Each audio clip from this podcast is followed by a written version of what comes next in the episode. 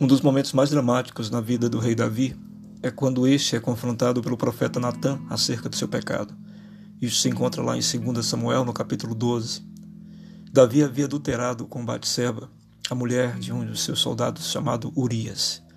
Ela havia engravidado e o rei, para resolver a situação, resolve colocar o marido dela na frente de uma batalha para que assim fosse morto.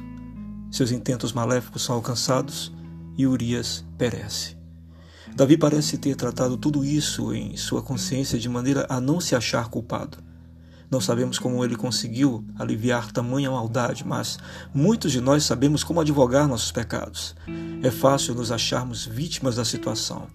Davi pode muito bem ter se visto como alguém sobrecarregado de responsabilidades e que se viu acometido de uma paixão descontrolada, a qual ele não escolheu sentir. Enfim, sabemos como isso se dá.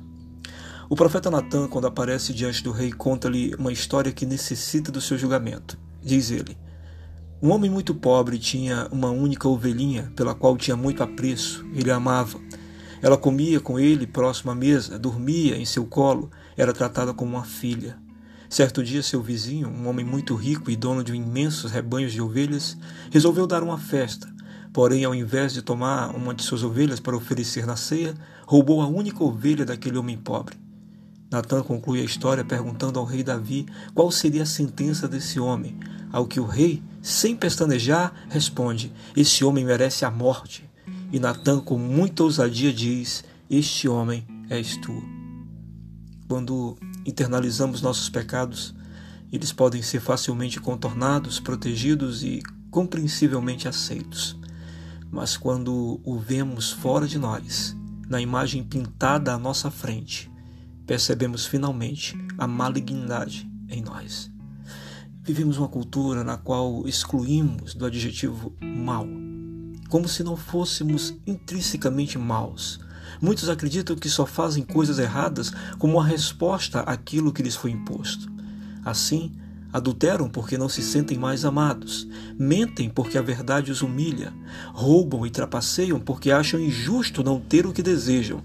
Sendo assim, relativizam o mal. Por que você acha que há grandes corruptos no Brasil que afirmam ser crentes em Cristo Jesus? É preciso nos enxergarmos além de nossas percepções pessoais. Quando Natan diz a Davi: Este homem és tu, o rei pode se ver além de suas defesas. Ele percebeu sua maldade e que ela não era apenas uma resposta às circunstâncias que o cercaram, mas antes a essência de seu ser desfigurado pelo pecado. Leia o Salmo 51 e entenda melhor o que Davi sentiu. Quem sabe você precise disso para encontrar o caminho de arrependimento e paz que Davi encontrou. Olhe para o mal que se revela nas pessoas que te cercam e antes de condená-las, pense: essa pessoa não seria eu? Particularmente sempre faço isso, e não raro descubro que preciso de mais da vida de Cristo em mim.